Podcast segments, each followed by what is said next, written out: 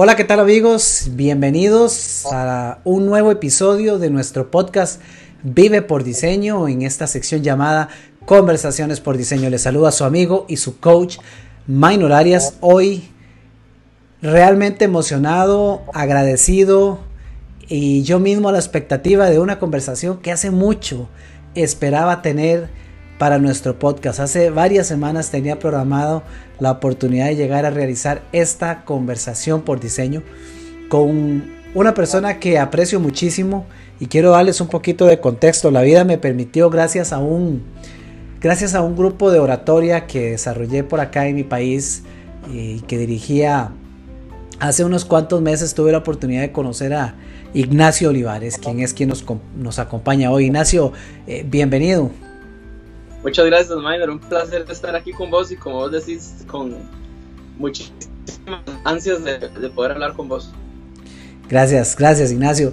Y, y sí, amigo, les cuento que, que, esta conversación la tenía, la tenía por ahí reservada y por diferentes razones no lo habíamos logrado anteriormente, pero todo tiene su tiempo y qué mejor momento que ahora para conversar con Ignacio Estando en este grupo que les comentaba, tuve la oportunidad de conocer a Ignacio, se unió a este club hace unos meses y como parte de ese proceso hubo una ocasión en la que Ignacio nos compartió un discurso, una, una pequeña charla, llamaríamos nosotros, una presentación, que en su momento tituló Una vida cinco estrellas.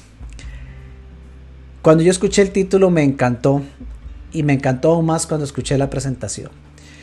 Y la razón de esto es porque en tan solo cinco minutos que duró su presentación, nos dio un testimonio de vida a todos los que tuvimos la oportunidad de presenciarla, que realmente nos tocó, que realmente nos impactó.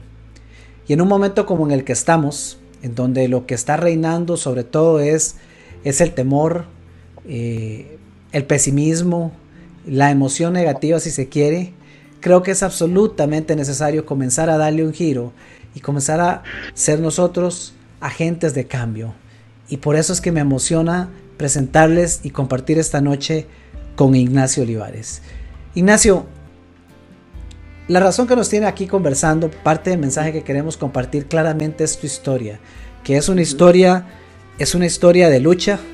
Vos me dijiste que, que, si, que si algo caracteriza para presentarte, eh, en vez de decir sobreviviente de cáncer, te llamaba más la atención eh, que te mencionara como un luchador del cáncer.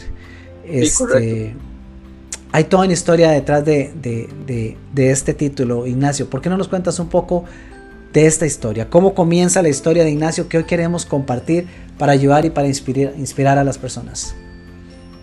Realmente mi historia con el cáncer inicia pues prácticamente desde que yo nací. ¿Sabes por qué? Porque di, mi papá padeció cáncer, después mi hermano mayor padeció cáncer y por si no fuera poco, después yo padecí cáncer ya siendo adulto. Entonces ha sido una lucha de toda la vida, realmente. Y ahorita que tengo la dicha de tener salud en su totalidad, no, no me identifico tanto con el sobreviviente, porque el sobreviviente es un, es un estado, pues, si bien es cierto, continuo, el de lucha es el que realmente me identifica porque vive en la cabeza de esa batalla 100% todo el tiempo. Entonces es algo con lo que yo lucho pues todos los días y que le, he dado, le he cambiado la forma a esa lucha y no verlo como algo negativo o algo que me oprima, sino más bien como algo en lo cual más bien yo pueda pues, resaltar y, transmitir de forma positiva a la, a la demás gente. Y qué bueno eso, Ignacio, porque cualquiera detrás de, vivir una experiencia, y que ahorita vamos a ahondar un poquito en cómo fue esa vivencia, pero, pero bueno, siempre hay dos perspectivas en la vida. Podemos tomar lo que nos pasa como, como una desgracia y, y querer reclamar y patalear por absolutamente todo lo que sucede, o podemos también optar por ver las cosas de una forma diferente y tratar de encontrar lo positivo. Eso ha sido parte del mensaje que yo he encontrado en vos, pero Ignacio, hace poco antes de comenzar la grabación conversábamos y conociendo un poco de tu historia, yo te decía que de repente lo que hoy estamos viviendo como sociedad a una escala global es totalmente similar a lo que en su momento viviste vos cuando te llegaste a enterar de esta situación, porque de repente estabas viviendo un día a día normal, como llamaríamos cualquiera de nosotros, normal, tranquilo, y de un día al otro, de la noche a la mañana, todo cambia. Todo cambia. Una crisis surge, aparece, algo que no veíamos venir, ¡pum! Nos cambia por completo la perspectiva. ¿Cómo fue esa transición tuya, Ignacio, de, ese estado, entre comillas, si se quiere, normal, a enterarte de, esta, de este impacto, de esta transición, de este cambio? Pues completamente, al igual como le está pasando el país ahorita, eh, fue muy impactante. Hubo sensación de temor, de susto al principio, de miedo, por supuesto, y por momentos piensas en todo lo que tienes y en todo lo que planeas inclusive y ves cómo de un día a otro eso ya no está tan seguro porque definitivamente la vida como la venía llevando pues cambia en el trabajo, en la familia, con, con mi novia, etcétera. Todo, absolutamente todo se pone en, en, como se dice en inglés, en on hold, esperando a que se defina pues no, cualquier cosa, sino tu vida, porque es la vida, la vida de uno la que estaba pues ahí en juego, ¿verdad? Hmm. Cualquier similitud con lo que estamos viviendo es mera coincidencia, ¿cierto? Porque si vemos lo que está pasando hoy día y sobre todo no tanto lo que está pasando como la reacción que están teniendo las personas en torno a lo que está pasando, pues es similar. De repente muchos estamos poniendo en hold los proyectos. De repente de la noche a la mañana nos enteramos que lo que creíamos tan seguro realmente no lo es, que no es más que una ilusión y nos encontramos con una nueva realidad. Eh, Ignacio, te cuento que sigue creciendo la audiencia, bastantes personas nos acompañan.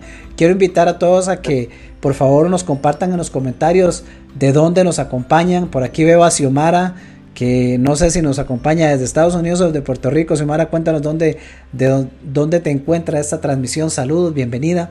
Y bueno, amigos, eh, acompáñenos por acá. Cuéntenos cómo se va identificando usted con, este, con esta historia de Ignacio versus lo que hoy día estamos viviendo en torno a, a la sociedad.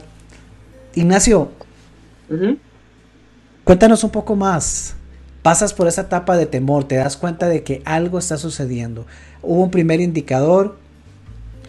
¿Y qué sucede cuando tienes confirmación? Cuando tienes la primera confirmación de que, de que algo no anda bien. Eh, ¿qué, sucede en vos y qué sucede en torno a, todos tus proyectos y demás? Hay, hay muchísimo, muchísimo en eso, porque la primera reacción, la humana, inmediata, que me pasó a mí y que piensas que uno cree que va a morir. Y creo que es algo que mucha gente le teme ahorita. El de, de puede que puede que ya aquí quede. Mm. Pero en, en mi caso, y cosa que yo invito a la más gente que reflexione ahorita, lo que me cambió la perspectiva justo después de eso fue el de qué es lo que yo tengo por, cuáles son los motivos por los que yo tengo por vivir. Como te comentaba ahora, ya mi familia había pasado por, por toda una experiencia con el cáncer y lo primero que pensé fue, no, necesito ser apoyo para mi mamá, necesito salir adelante por mi mamá, por mis hermanos, inclusive por mi novia, que ya para la segunda vez en esos dos caminos que, pues, que, tuve que llevar, ya ella estaba a mi lado. Y pues puede inmediatamente cambiar el mindset y decir, ok, no, yo tengo una oportunidad de lucha. Yo tengo la oportunidad de que esto no sea como que el miedo no me domine, que no sea lo que, lo que uno teme, sino lo que uno realmente quiere, quiere hacer. Y el, realmente, como pasa ahorita, me pasó a mí que no tenía el control en mis manos. Porque una enfermedad, ya sea cáncer o sea el COVID-19, no tienes el control. Estás a la deriva. Lo que sí tienes el control es cómo reaccionar, cómo actuar y lo más importante, cómo sentirse al respecto. Y yo creo que fue ahí donde marcó la diferencia de pasar de esa etapa inicial de inseguridad y miedo a una etapa más bien de confianza y podríamos decirlo que de mucha fe, de que las cosas iban a estar bien, sea cual sea el camino que te tenés que recorrer, ¿verdad? Qué interesante, Ignacio, nos, nos está dando tantos elementos.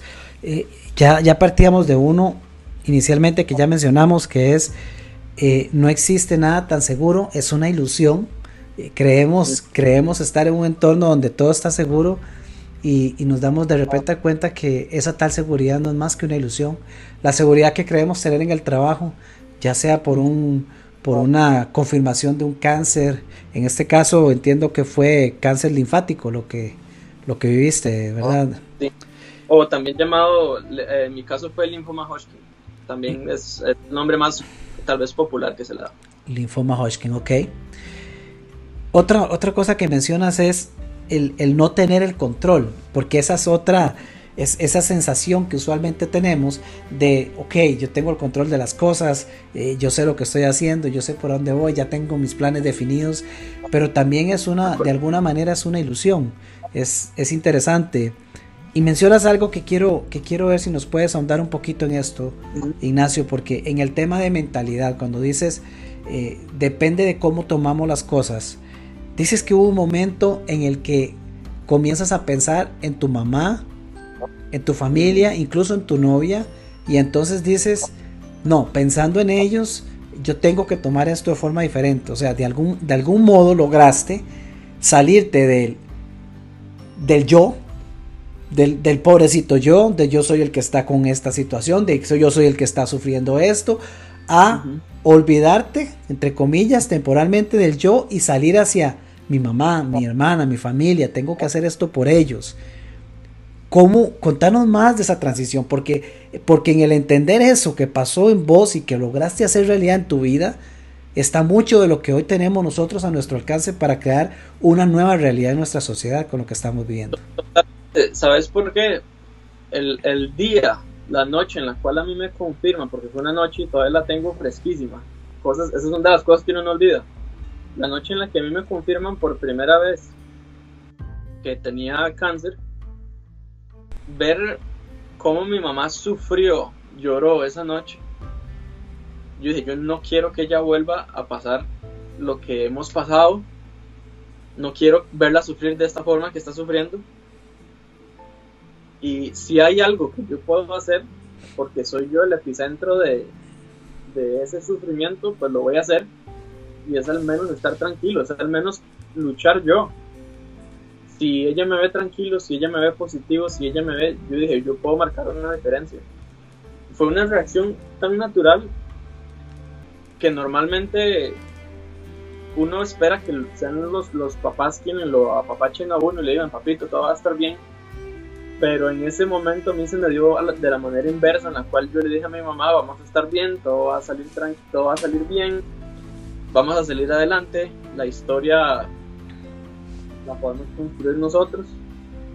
Fue casi que es el detonante de cómo le di vuelta a las cosas. Lo mismo con, con, con mi familia con mis hermanos con mi novia con mi novia que ya estaba con ella para la segunda vez que yo recibí esta noticia ya tenía un par de años un par de años de estar con ella y pensar en todos los sueños eh, que uno tiene verdad como pareja y decir no yo aquí tengo alguien adicional que quizás no, no, no tenía a mi lado la primera vez pero que tengo ahora por qué luchar entonces dije tengo más herramientas ahora. Para la segunda vez como si no hubiera sido suficiente una, para la segunda vez fue el mismo, casi que el mismo procedimiento, la noticia como un baño de agua fría, inmediatamente reaccionar, reaccionar al ver el desazón en la familia, el ver que ya tenía una persona a mi lado con quien soñaba pues en un largo plazo construir algo y decir, no, aquí yo tengo más herramientas y puedo volver a hacerlo. Ese fue como el, cambio de mentalidad que de inmediato tuve que, tuve que aplicar y fue por, pues, por la gente. Y claramente por mí, pero también por la gente, ¿verdad? Qué interesante, Ignacio. Nos has dado tres, en, cuestión de dos minutos, nos has dado tres frases que aquí anoté y las voy a repetir porque me parece que son sumamente poderosas y podemos nosotros sacar mucho de esto, amigos que me están, que nos están escuchando. La primera, soy yo el epicentro de este sufrimiento. Soy yo el epicentro de este sufrimiento. La segunda, yo puedo marcar una diferencia. Vayan tomando nota. Y la tercera, la historia la podemos construir nosotros. De cada frase de estas podríamos sacar un libro y posiblemente se vendería muy bien solo por los títulos. Es, es como, como yo digo, Minor, cada sobreviviente o cada luchador, perdón, de cáncer debería tener su propio libro porque todo lo que uno conoce de esa persona en esa batalla es, es definitivamente algo, algo para, para sacar pues muchísimo, ¿verdad? Claro, me imagino, y espero que el libro tuyo vaya en camino. Que en algún momento tengamos la conversación para, para, para ver de qué se tratan los capítulos de ese maravilloso libro. Ignacio, nos has hablado de, de, la primera y de la segunda vez. Entonces, tuviste una primera ocasión cuando se da un diagnóstico, te confirman este linfoma. Y, y por lo que entiendo entonces, saliste de alguna manera de él, pero llega a haber una segunda ocasión. ¿Cómo fue esa transición y cómo tomas, cómo tomas esa, ese dato cuando por segunda vez te dicen, Ignacio, estamos con, con, un linfoma de nuevo, tenemos otra vez un tema de cáncer activo otra vez. ¿Cómo fue ese proceso? ¿Cómo se, recibiste esa noticia la segunda ocasión? La, la, segunda ocasión fue sorpresivo, pero vieras que lo, lo entendí como una oportunidad de cerrar por completo el proceso. Porque en la primera vez el, el procedimiento a nivel médico fue un poquito más light, en el sentido de que solamente fue quimioterapia, fue fueron eh, 12 sesiones por 6 meses. Después de eso se hicieron los exámenes y salí limpio. Eh, entre esa, al finalizar esa primera vez y cuando se detectó la segunda vez pasaron dos años. Mm. En esos dos años, pues hice, hice una vida entre comillas normal, pero vieras que vivía con, el, con ese miedo que en esos dos años no supe manejar, que era el de que si podía volver. Entonces, por eso te comento que esta segunda vez fue una oportunidad de cerrar el ciclo, porque yo sentía que no podía vivir con, con semejante miedo. En esta segunda vez, pues, a pesar de que vivía con ese miedo, pues creo que fue el, el doble del golpe, pues, porque dije, te dicen que tienes que pasar por eso y que peor, no peor porque la enfermedad estuviera más presente o más grave. Realmente fue un residuo que había quedado de la vez pasada, pues que se expandió de nuevo. Sino más grave porque el procedimiento médico era muchísimo más complejo. Era meses de quimioterapia, igual, creo que estuve unos 5 meses.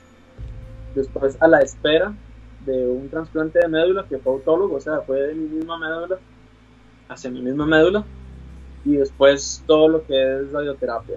Cada mm. proceso tuvo sus complejidades. Eh, fue definitivamente esta segunda vez fue muchísimo más brusco que la primera. Y ahí donde pasando por todo eso, logré dejar atrás ese miedo que me había dejado la primera vez, que es el de vuelva a pasar. Ahora te puedo decir que ahorita vivo muchísimo más tranquilo de cuando vivía la primera vez. Y, y, no es tanto por el hecho de que no vuelva, porque eso solo Dios lo sabe. Es por el hecho de que ya terminé. Siento que esta segunda vez fue para aprender todavía más por encima de lo que he aprendido en la primera vez. Hmm. Wow. Eh, Ignacio, te manda saludos por acá. Eh, Bernardo dice, Nachito, un abrazo desde, desde Ciudad Colón. Eh, bienvenido, Bernardo. Por aquí tenemos también a Jalina desde Heredia. Xiomara nos dice que está en Missouri, en Estados Unidos. Eh, Susana Aguilar, saludos también a Susana que está desde Cincinnati, en Estados Unidos. Eh, por acá hay un mensaje. Buenas noches, un abrazo, dice Helen Mora, nuestra querida Helen, saludos. Saludos, Helen.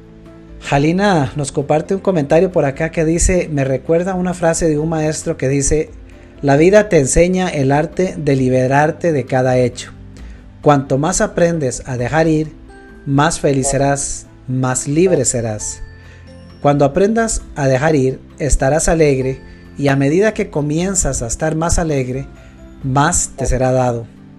A aquellos que tienen, más les será dado. Eso es la meditación de Sri Ravi Shankar. Gracias, Alina. Está muy interesante. Ignacio, oportunidades en tiempos de crisis. Vos me sugeriste que, tituláramos de esta manera esta conversación por diseño.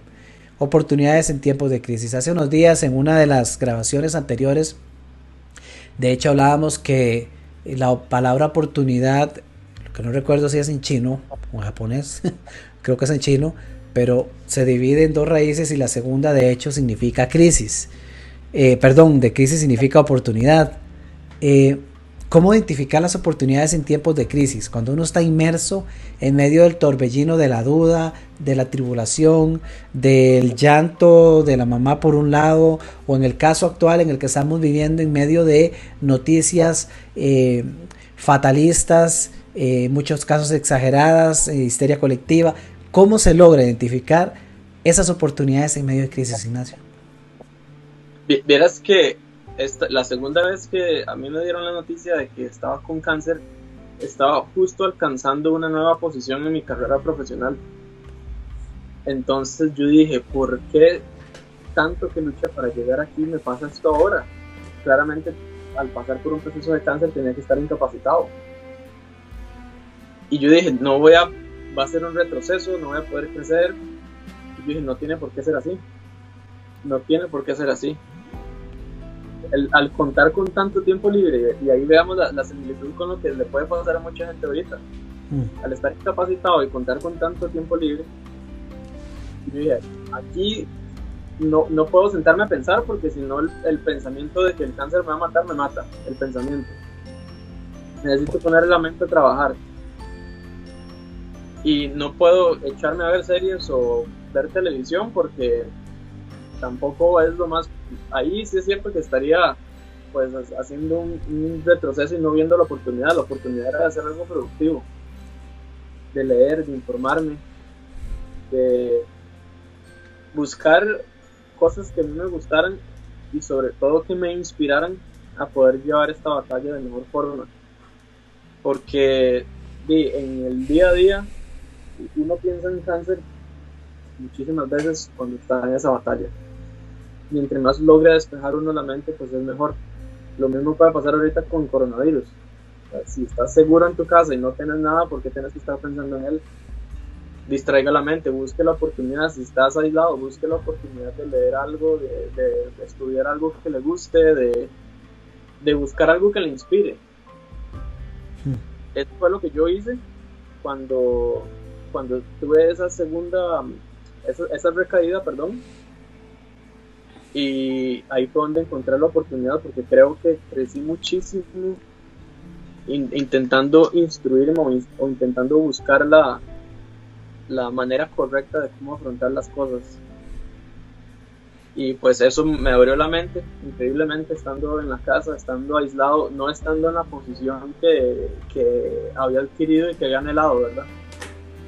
Inclusive, Minor, al regresar a trabajar después de eso, creo que es donde veo los, los resultados de, de no haberme echado y más bien de haberme puesto a buscar cuál era la oportunidad que yo tenía al, tener tanto tiempo libre, al estar en eso.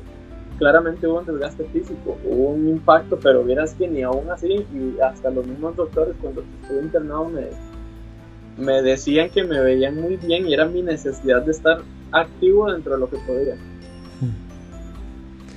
Qué maravilloso lo que nos estás compartiendo. De nuevo, amigos, saludos a todos y, los invito a que nos compartan por ahí sus comentarios, sus consultas. Veo un montón de corazones, Nacha. Creo que este es el, este es el, la transmisión o la, grabación que más corazones, el récord de corazones lleva ya por 79. Este, fabuloso.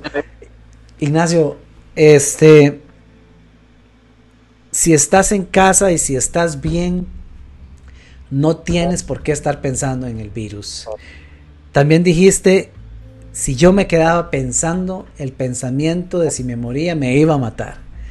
Ya, ya nos refuerzas dos veces el tema del pensamiento. Y bueno, quienes me conocen saben que ya ahí entramos en uno de los temas que más me apasiona, este, porque creo firmemente en el poder que tiene el pensamiento, es el que nos permite a nosotros crear totalmente una nueva, una nueva realidad y vos sos el vivo ejemplo de eso. Nos estás contando cómo ante una situación donde en definitiva muchas personas eh, abrazan con toda la fuerza del mundo su mentalidad de víctima, vos decidiste hacerla a un lado y, y, abrazar una mentalidad de crecimiento, aún en medio de un proceso como el que viviste. En esa experiencia, Ignacio, y más en esta segunda ocasión que nos comentas, porque entiendo que estuviste hospitalizado como tres meses, ¿cierto? Estuve hospitalizado, estuve aislado, tuve un proceso de aislamiento de tres meses. Fue un mes en el hospital y después tuvimos que preparar aquí mi casa para estar aislado dos meses más. Mm, ok. Eh, todo esto que ven aquí atrás, pues lo tuvimos que sacar por completo. O sea, en el cuarto solo estaba la cama. Mi enemigo número uno eran los ácaros. ahorita el enemigo número uno de, la gente es precisamente el contacto con la gente. Mi enemigo número uno eran los ácaros. Mm. Así de complicado porque ácaros hay en todo lado. Se lavaban la, la ropa de cama prácticamente todos los días. Eh, aquí se acondicionó, no, no, no se podían visitas porque estaba aislado de nuevo. Em, pues fue, fue un aislamiento bastante, bastante pesado, pero también de ahí lo llevamos. Entonces fue un mes en el hospital y dos meses aquí en mi, en mi casa que, que, por dicho ya cuando estaba un, al, finalizar ese proceso en el hospital podía continuar el, el, el aislamiento aquí en mi casa. Tres meses, amigos, tres meses aislado. Nacho, en ese primer mes y, durante este proceso que viviste, me imagino que te topaste con otras personas viviendo eh, sus procesos de, de, lucha contra el cáncer. Y los mismos doctores te decían que, que, te veía muy bien porque vos tenías ese ímpetu, esas ganas. Llegaste en ese proceso a ver a ver lo opuesto, a ver personas viviendo ese proceso, pero, pero lo opuesto a vos, con esa, esa persona que se nota que, que el sufrimiento le gana, eh, que, las, que la energía no se le nota, que, que, que, la tristeza se apodera de ellos. ¿Llegaste a toparte con personas así en ese proceso? Afortunadamente sí, y digo afortunadamente porque ahí mismo es donde encontré una oportunidad, justo lo que hablamos, ¿verdad? La oportunidad en tiempo de crisis. Cualquier persona que yo veía que estaba mal, esa era mi oportunidad de demostrarle que no tenía por qué estar mal. Y no me refiero a lo físicamente, porque físicamente yo también me sentía muy mal. Pero vieras que el, tener el positivismo y la actitud indudablemente ayudaba a que usted se sintiera un poquito mejor. O que al menos quizás no se sintiera un poquito mejor, pero que lo pudiera aguantar un poquito más. Y aunque no lo creas, Minor, vieras que la gente que me encontré así, digamos que estaba vulnerable, fue menor a la gente que estaba bien. Porque hay muy, yo he decidido compartir mi historia y que la gente la sepa y que la gente la vea cómo la llevé. Pero vieras que hay muchísima, hay muchísimo luchador de cáncer allá afuera que hoy en día están llevando sus vidas normales que ellos pasaron por algo parecido y tuvieron una actitud pero completamente arrasadora en positivismo, en, salir adelante. Y de ellos vieras que aprendí muchísimo también. Mm. Y, tuve la fortuna de, de ver cómo ellos también llevaban su... Y ahí es donde uno, inclusive uno se siente afortunado, Minor, porque verás que yo decía, mi, mi, preocupación o mi lucha en ese momento era contra una enfermedad. Había gente que tenía que luchar por ser la cabeza del hogar, por ser mamá soltera, por ser, porque mis hijos me necesitan. Mm. Entonces, vienes que llevaban una cruz muchísimo más pesada que la mía. Entonces, ahí es donde vi oportunidad de aprender de ellos, de los que llevaban una carga más pesada, y del otro grupo que vos mencionaste, que era de, y de la gente que era vulnerable y ahí donde yo podía también meterles el hombro en lo que podía. Ahí, todos éramos uno y por eso cualquier persona, si alguien me ve que, que es sobreviviente de cáncer sabe de que todos somos un grupo y que todos somos de los mismos. Todos somos un grupo y todos somos de los mismos, amigos. Quédense también con esa frase porque todos en este momento estamos viviendo exactamente el mismo síntoma. Todos estamos en casa desde Costa Rica, Estados Unidos y cualquier país de este mundo en este momento está totalmente abierto, vulnerable y susceptible a lo que está sucediendo en torno a la pandemia a nivel mundial. Y tenemos la oportunidad de tomar las cosas como Ignacio nos está ilustrando con un caso personal como el que él ha vivido. Tenemos la oportunidad de poder identificar a quienes hoy están pataleando y este, reclamando absolutamente por todo lo que pasa y poder nosotros convertirnos en personas que inspiren, en, personas que apoyen. Eh, bien Ignacio pudo ver eh, en, esta situación, pues pudo haberse cerrado a, ver solo para sí mismo y, y, hasta continuar reclamando o cuestionándose por qué yo, por qué en este momento cuando yo iba a tener esta promoción en el trabajo, que estoy pagando, Señor mío, como dirían muchos, o poder encontrar hasta agradecimiento por toparse con personas con una actitud totalmente opuesta, porque ésta le brindaron la oportunidad de él ser agente de cambio para estas personas, aún inmerso en, la misma situación o circunstancia. Ignacio, admirable, yo realmente aprecio mucho que nos estés compartiendo esta historia porque, porque pues una cosa es eh, conversar con vos y tratar de entenderla, eh, pero ni, de cerca puedo pensar lo que es realmente vivir eso. Solamente quienes han pasado por un proceso así, pues tendrán la idea de cuán difícil ha de ser. Mira, Ignacio, por acá tenemos eh, una consulta. Saludos también a Gustavo Romero, que se nos une. Laoni también que está por aquí. Un abrazo, Laoni. Dice admirable, Ignacio. Saludos, Laoni. Este, y tenemos una consulta para vos, Ignacio. Dice Susana. Susana Aguilar pregunta. ¿Cómo cambia la perspectiva de planear algo a largo plazo cuando se recibe una noticia de salud inesperada? Pues totalmente. Y ahí volvemos un poquito de lo que mencionamos al inicio, de que creo que al salir de esto uno, se da cuenta que nunca tiene el control.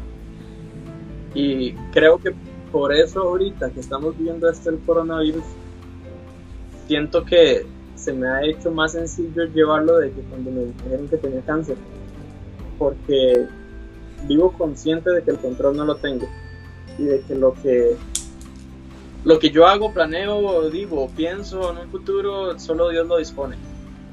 Y fue parte de lo que aprendí en el proceso, de saber entregarme a Dios, de decir, ni siquiera la vida de nosotros está en nuestras manos, ni siquiera eso. hoy estamos aquí, mañana, si Dios lo permite, estamos, y viviendo cosas que tampoco sabemos qué va a pasar.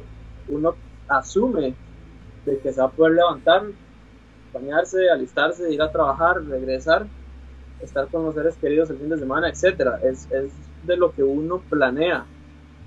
Pero creo que lo que la enfermedad me dio es esa capacidad de justamente vivir el día, decir, lo que tengo hoy es valioso porque no sé si lo voy a tener mañana. Entonces aprende uno a valorarlo, pero el triple, cuádruple, póngale usted la, elévelo a, la, al valor que guste. Eso, es una de las cosas que también le alivia a uno el, no estresarse por el control. Y eso que yo soy muy, me considero muy cuadrado y muy, de una u otra forma, muy controlador, pero creo que parte del equilibrio es saber de que te vas a caer en algún momento y decías, lo que tengo hoy eh, puede ser que no lo tenga mañana, porque es que vivimos inmersos en la ilusión de tener control. Esta mañana eh, hice una transmisión en vivo en el grupo y, una, una amistad, una amiga eh, compartía que estaba desde casa y que se había percatado que los pájaros estaban cantando. Pájaros que antes nunca había escuchado, decía ella. incluso lo que estamos viviendo hoy día, que, si lo ponemos en perspectiva, seamos sinceros y transparentes, eh, estamos como un rey a la par de lo que Ignacio nos cuenta que vivió en este proceso durante, este, durante estos años, de hecho, de, proceso de lucha. Eh, sin embargo, Ignacio, en estos días he visto más reclamos y más negativismo del que me podría imaginar. Y una de las cosas que he visto que ha generado eh, quizá mayor estrés y de alguna forma eh, una expresión para nada positiva, ha sido el, lineamiento que nos han puesto a todos de quédese en casa, no salga. Y un día de estos vi una publicación tuya en tu, en tu perfil en Facebook, eh, en donde hablabas acerca de eso. ¿Cuánto deseabas, decías vos? Eh, no tener ni siquiera la fuerza para correr una cortina y poder volver a ver hacia afuera. ¿Qué nos puedes decir eso? ¿Qué palabras nos puedes compartir?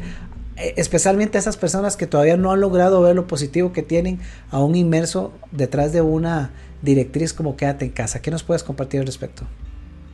Yo, yo, a mí me llamó mucho la atención porque ese análisis lo hice un día de estos justamente viendo a la ventana y dije qué día más bonito está haciendo. El fin de semana fue que estábamos aquí encerrados.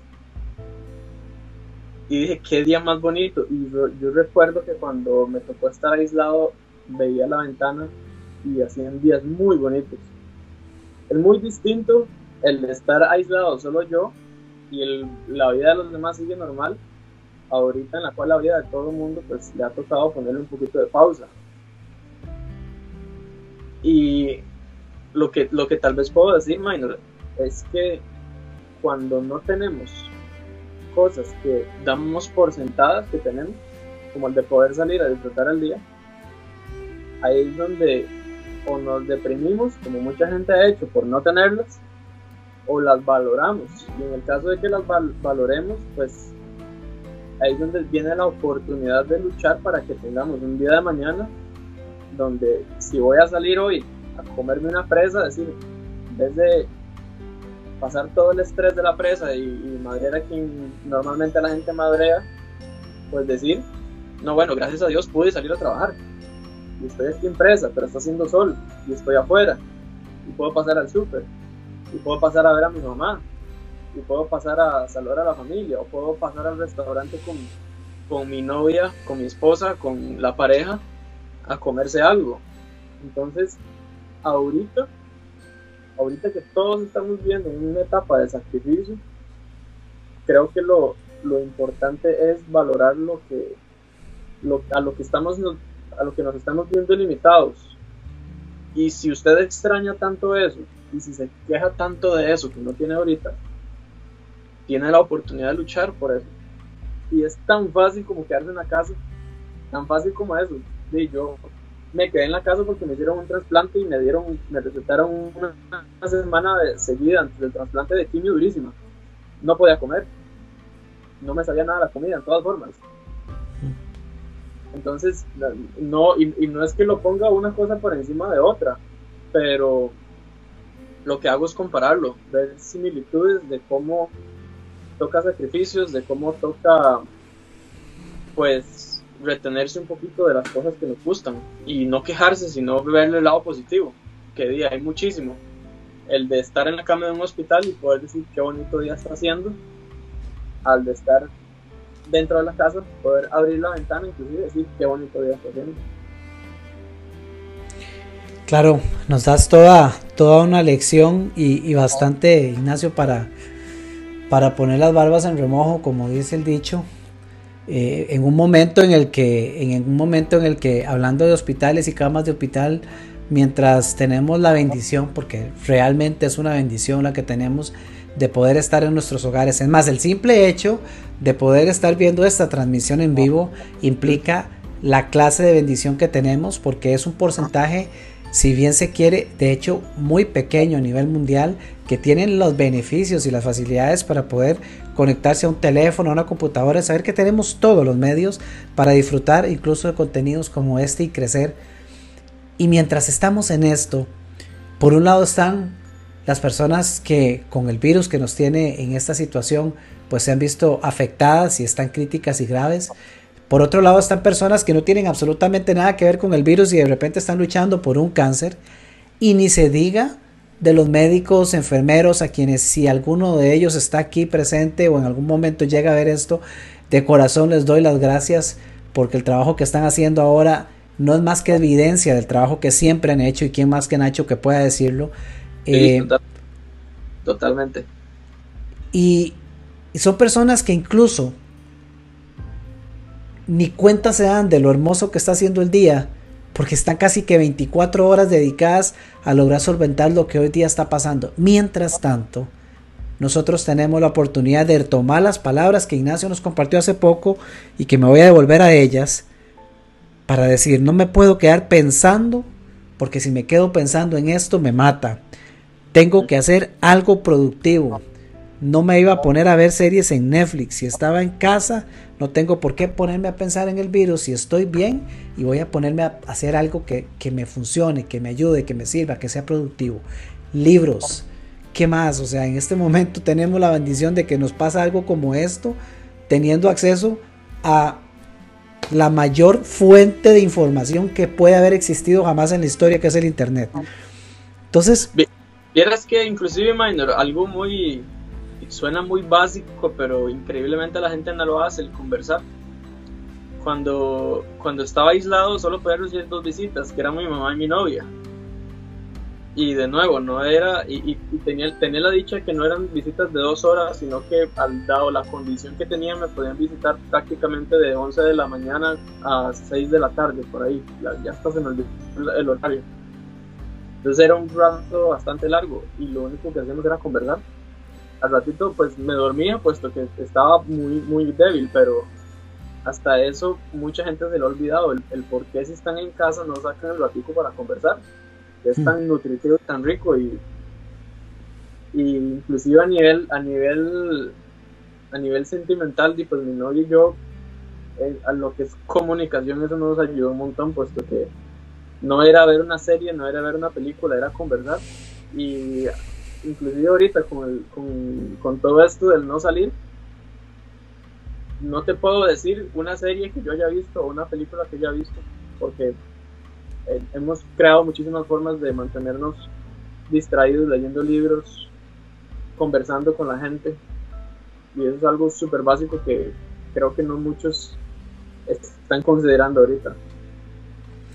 De hecho, recuerdo que hace unos días estábamos en la grabación con Cristian Arrieta y que hablábamos de inteligencia emocional y veíamos el, el, escenario que ha pasado, que ha sido un fenómeno muy interesante en el cual por tener que mandar a hacer teletrabajo a, la gran mayoría de personas a sus casas, se terminaron encontrando con trabajo, trabajo regular desde casa, pero con los hijos en la casa, escenario muy diferente.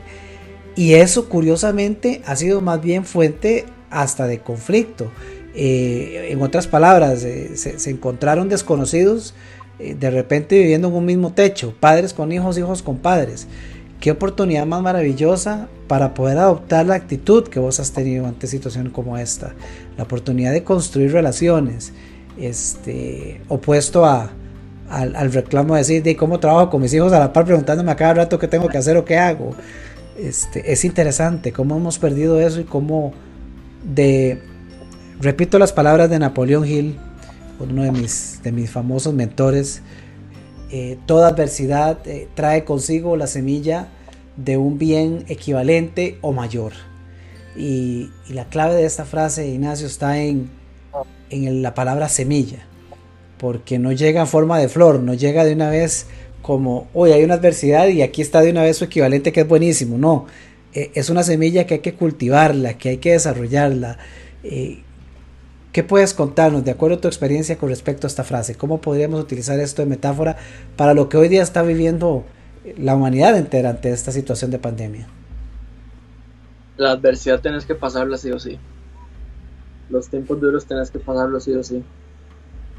La espera de mi trasplante, se, se me hizo un poco larga porque había mucha incertidumbre al respecto y más que todo la incertidumbre era por el tiempo, de cuándo se iba a hacer, de cuál era la fecha, de qué tan rápido, de entre más rápido se hacía era mejor, porque la efectividad iba a ser pues, mejor.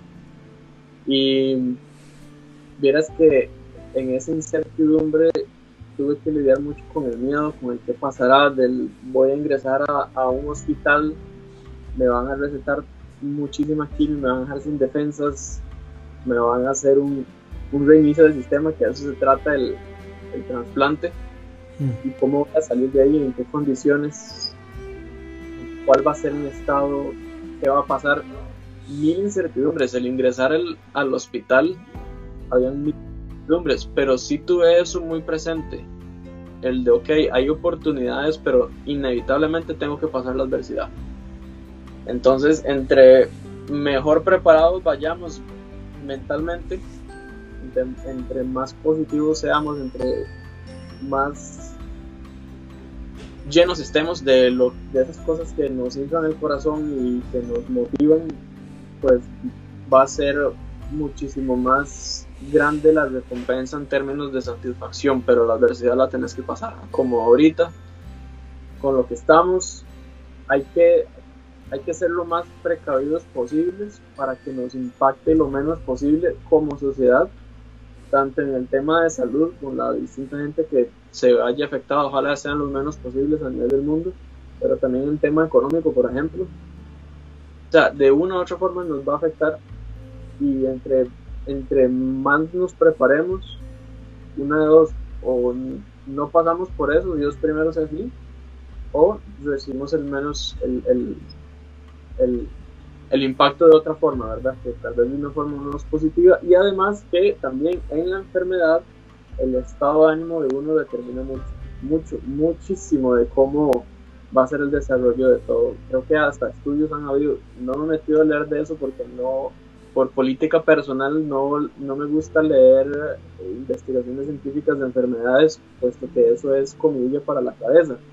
Hmm. Pero sí, sí he, visto por ahí de que pues, la actitud ayuda muchísimo en los procesos de salud. Sí, y en efecto, sí, hay mucho estudio que, que confirma que, que, el tema de la actitud marca una gran diferencia en, el, en, cómo, cómo se vive el proceso, incluso en un mismo proceso de recuperación. Ignacio, en, algún, en algún momento mencionaste, eh, brevemente lo mencionaste, pero quiero retomarlo y andar un poquito ahí, el tema de la fe.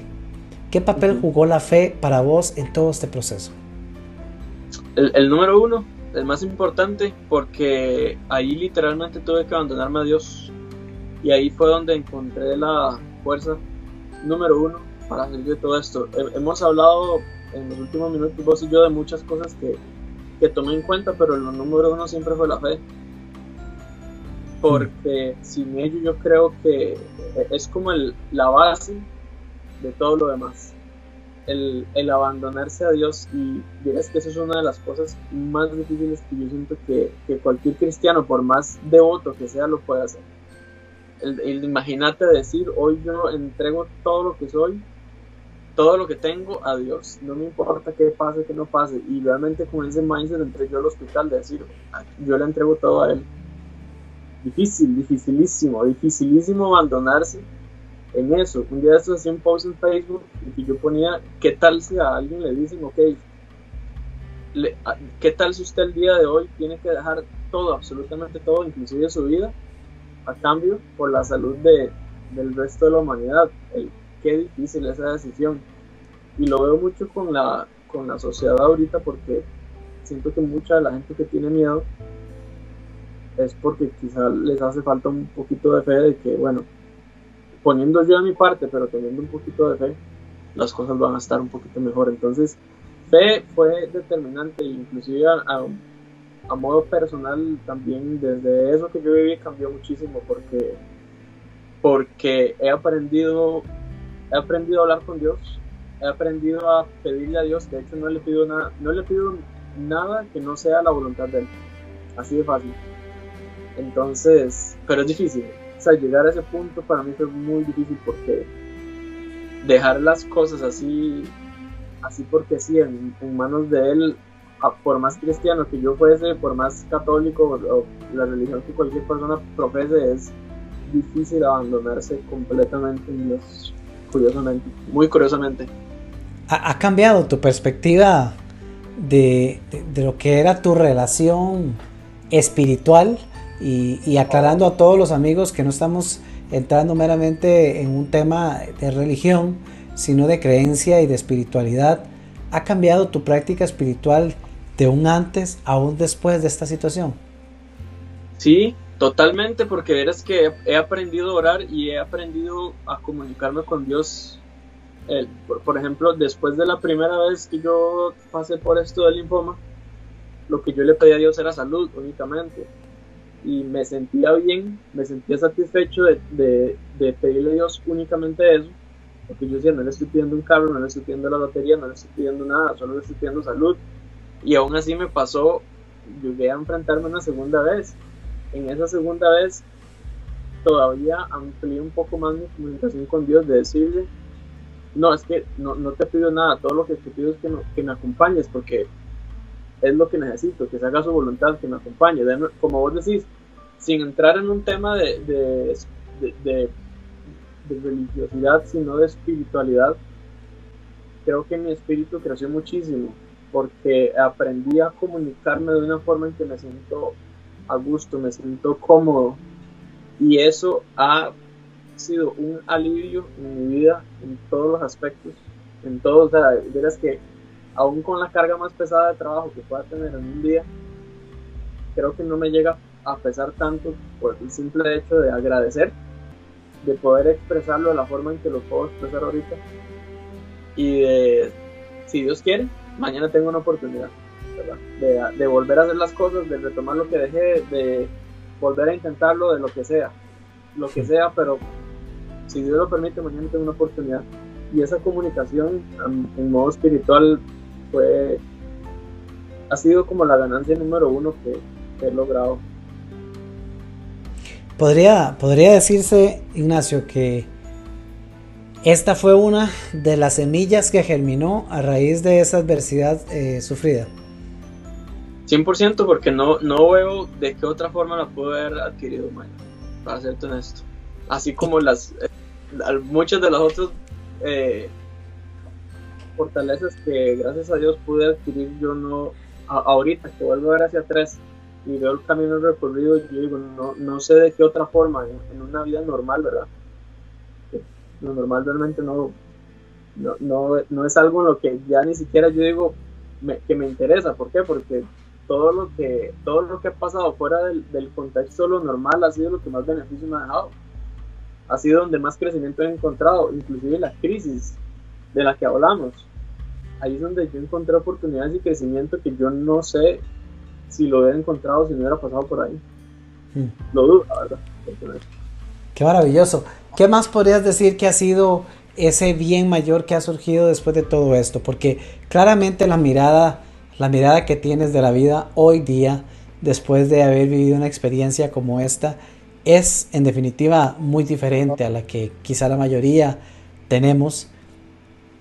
¿Qué más has encontrado positivo a raíz de vivir algo que muchos podrían catalogar como tan negativo, como bien ser dictaminado con un cáncer y vivir ese proceso? para mí todo se centra en agradecimiento, mm. porque eh, día, ahorita que yo llevo un día a día, de nuevo, entre comillas normal, pues me, pasa lo mismo que le pasa a cualquier persona, que se atraviesa un carro en, en la calle y de, forma indebida, que los números en el trabajo de pronto no salen, que las mil cosas que puede estresar a una persona, yo más bien me siento agradecido porque son pequeñas cosas que puedo arreglar. Tal vez no mañana, tal vez no mañana, tal vez bueno, buscar otro camino, etcétera. Entonces, yo, diría que el, sentirse agradecido, porque el agradecimiento te cambia la perspectiva de todo, el de decir, bueno, gracias a Dios tengo una casa donde estar ahorita refugiado.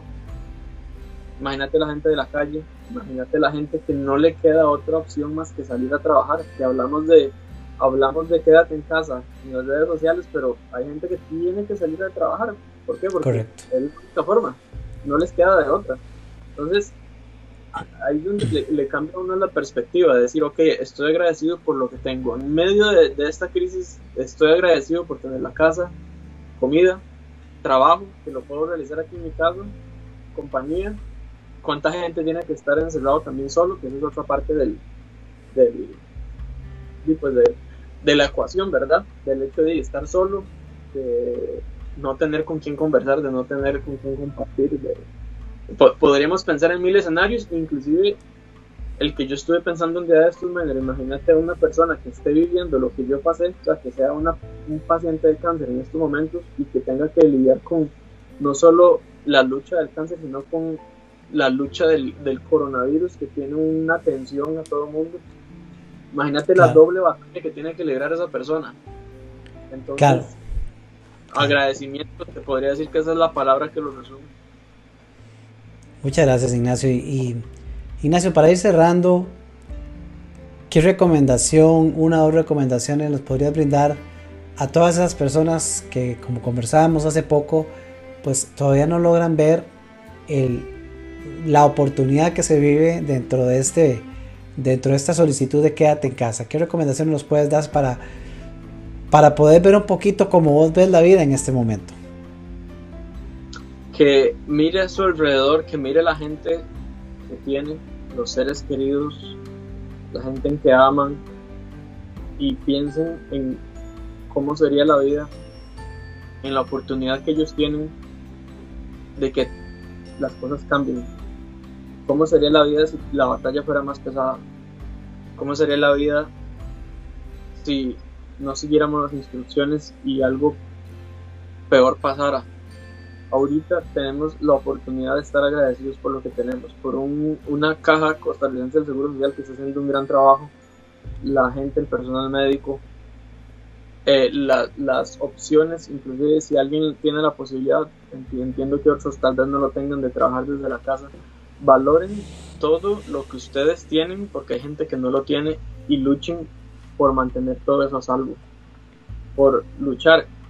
Es el consejo número uno. El consejo número dos, si alguien llega a tener el, el COVID-19, no se deprima, no se caiga, tiene una oportunidad de lucha a la persona que lamentablemente atropella un carro y muere instantáneamente no tiene oportunidad de luchar. A la persona que le da un infarto no tiene oportunidad de luchar. Lo mismo pasa cuando alguien tiene cáncer, te están dando una oportunidad de lucha. Ahí la tienes, todavía estás vivo, estás consciente de que puedes luchar. Lo mismo pasa si por A o por B alguien se ve afectado de la enfermedad, sepa que puede luchar. No se decaiga, no se desanime y eche para adelante. Esos serían mis dos consejos, man. Ignacio, muchísimas gracias. Qué palabras más maravillosas y qué grandes consejos para cerrar esta, esta magnífica conversación por diseño. Yo de verdad de corazón te agradezco que tengas la disposición de compartir, de abrirte y compartir con el mundo tu historia y de inspirarnos, especialmente en un momento en un momento de incertidumbre como el que estamos viviendo, historias como la tuya, sobre todo actitud como la tuya, se necesitan más para, para irradiar eso en las personas y que cambiemos nosotros eso que está a nuestro alcance, cómo estamos viviendo las circunstancias hoy día. De corazón te agradezco, Ignacio, por acompañarnos eh, espero no sea la última, espero que ese libro avance, espero que lleguemos a ver la publicación de, ese libro con el relato de todo eso vivido, porque una hora no alcanza, por supuesto, para poder entrar en el detalle de tantas experiencias que habrás vivido en todo este proceso. Así que, Ignacio, a la distancia, un fuerte abrazo, de verdad, muy agradecido eh, por aceptar esta invitación. No, también te doy las gracias por abrirme las puertas de, de tu magnífico programa de Vive por Diseño para poder compartir mi experiencia a través de él. Y muchísimas gracias de verdad por, por esta hora de conversación tan amena que se fue rapidísimo que tuvimos. El agradecido soy yo definitivamente, Ignacio. Espero que pronto volvamos a encontrarnos. Y amigos, a todos ustedes que nos han acompañado en vivo, gracias por todos sus comentarios, por su apoyo, por ese montón de corazones compartidos durante la transmisión. Gracias por ser miembros de Vive por Diseño. Ya lo saben, seamos agentes de cambio. Copiemos, aunque sea un poquito, de la actitud que hoy Ignacio nos ha compartido en esta maravillosa conversación y encontremos la manera de ser nosotros ese agente de cambio para otros. Encontremos la manera de aplicar alguno de todos esos magníficos eh, conceptos y actitudes que Ignacio nos ha compartido y repliquémosla con los demás. Hagámonos agentes positivos de cambio en medio de un mundo que está hoy un poco alterado. Eh, gracias por ser miembro de Vive por Diseño. Les saluda su amigo y su coach, Minor Arias.